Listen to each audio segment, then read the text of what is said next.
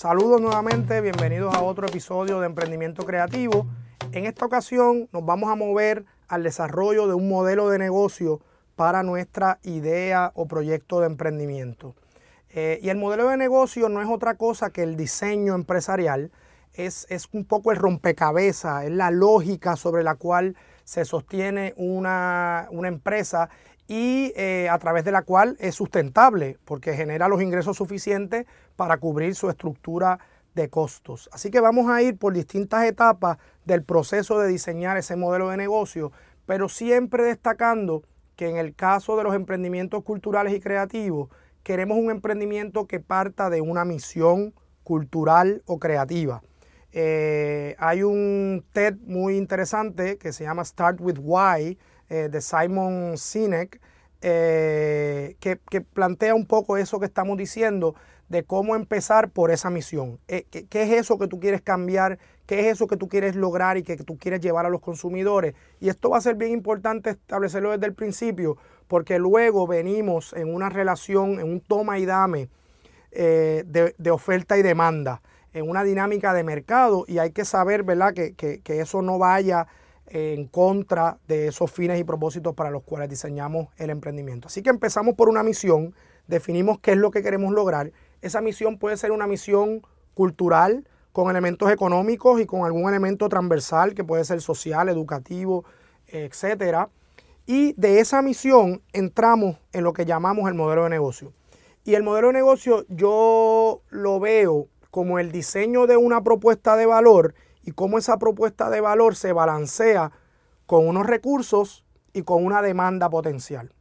Pero ¿qué es la propuesta de valor? La, propuesta de valor es la manera en la que nosotros solucionamos algo para un consumidor eh, o audiencia.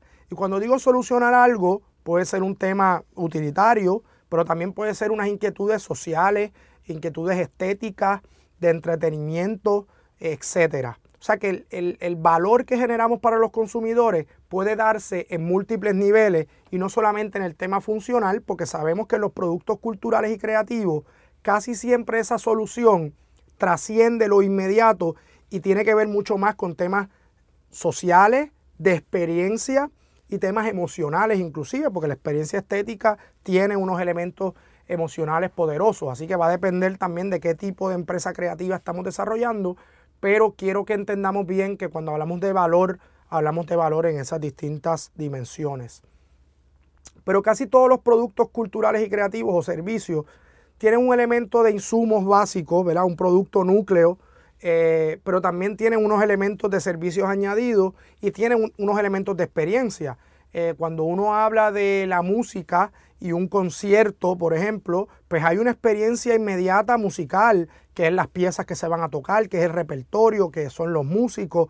Pero eso se da en un contexto, en un ambiente, eh, con unos elementos que a veces no tienen que ver nada con la experiencia cultural. A veces hay cosas que son complementarias, estacionamiento, facilidad de acceso, ambiente, facilidad de adquirir boletos. O sea, cuando hablamos de la propuesta de valor, no solo hablamos del producto cultural o creativo, sino todo lo que pasa alrededor de esa experiencia cultural.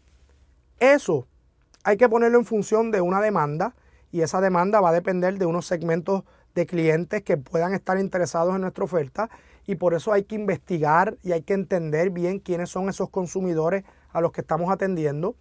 Y por el otro lado, unos recursos eh, unos recursos humanos, unos recursos tecnológicos, unos recursos organizacionales y de capital que necesitamos tener para lograr esa propuesta de valor. Entonces, piensa que nosotros tenemos que anclar nuestra propuesta de valor en esa relación de recursos y demanda. A veces pensamos en una propuesta de valor para la cual no tenemos los recursos. Pues tenemos que modificarla hasta que lleguemos a un punto en que todavía tengamos una propuesta de valor atractiva, pero que sea viable en términos organizacionales.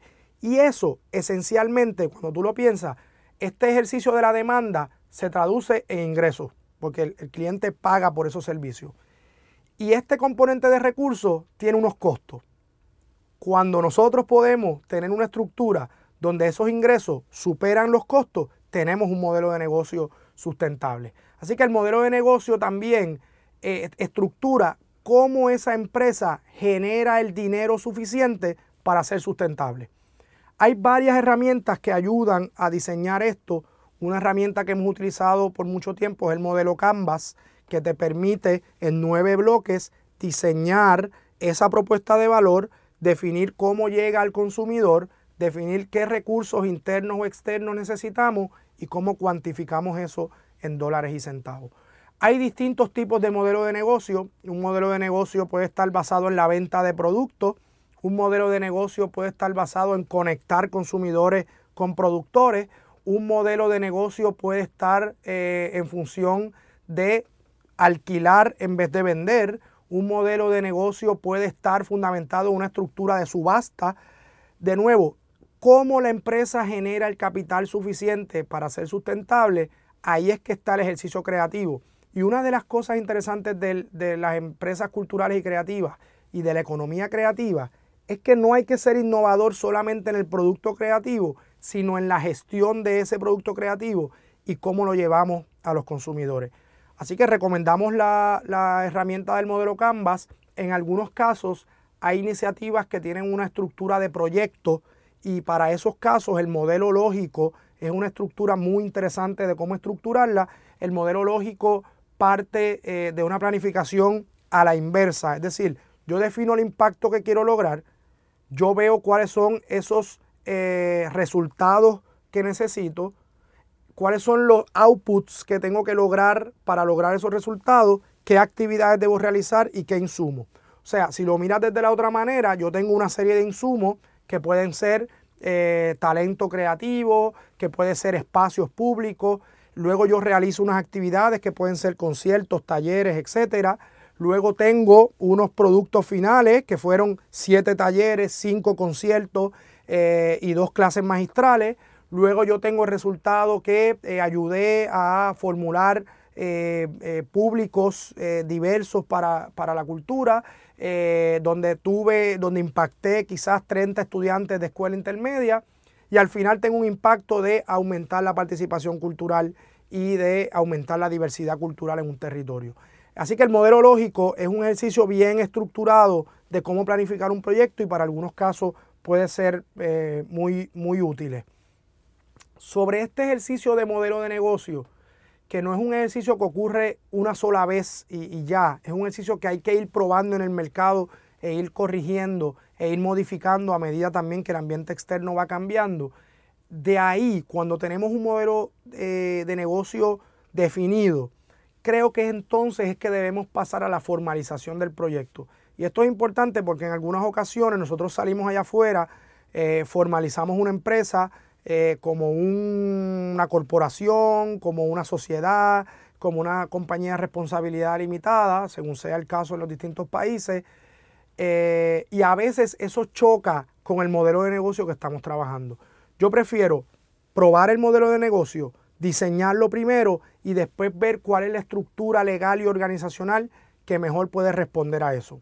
Puede ser un negocio individual, puede ser una corporación, puede ser una sociedad, puede ser una compañía de responsabilidad limitada, puede ser una cooperativa, etc. En ese proceso de formalización, eh, casi todos los países tienen unos procedimientos bastante definidos que van desde la organización de la empresa, pero también van desde eh, temas de propiedad intelectual como registro de nombre, registro de marca, eh, registro en temas contributivos y cada emprendedor debe empaparse o nutrirse de toda esa información para poder hacerlo bien desde el principio y que temas administrativos o burocráticos de no, de no hacer adecuadamente unos procesos se conviertan en retos y limitaciones para la empresa en un futuro. Muchas veces la producción cultural y creativa tiene temas de propiedad intelectual eh, que tienen que ver con patentes, que pueden tener que ver con derechos de autor y eso también es una herramienta muy importante que entender eh, antes de comenzar o en el proceso de formalizar una empresa. Finalmente, quería exhortarlos a que cuando pensemos en modelos de negocio, pensemos en un reto muy grande que enfrentan y que enfrentamos las empresas culturales y creativas. Y es que muchas veces estamos hablando de microempresas o nanoempresas de una sola persona o de unos pocos colaboradores. Y tenemos que empezar a pensar en modelos de negocio colectivos cómo empezamos a colaborar y cooperar para juntos atender las brechas que tiene nuestro sector creativo. Modelos de negocio creativo pueden incluir cooperativas, pueden incluir marcas colectivas o pueden incluir cadenas de suplido eh, colectivas que nos ayuden a trabajar con los temas más administrativos y de eh, allegar insumos o recursos. Así que más allá de un modelo de negocio individual, los exhorto que piensen también en modelos de negocio basados en la colaboración y en el emprendimiento colectivo. Con esto terminamos este episodio y en la próxima nos vamos a mover al tema de la gerencia cultural y creativa. Nos vemos en el próximo episodio.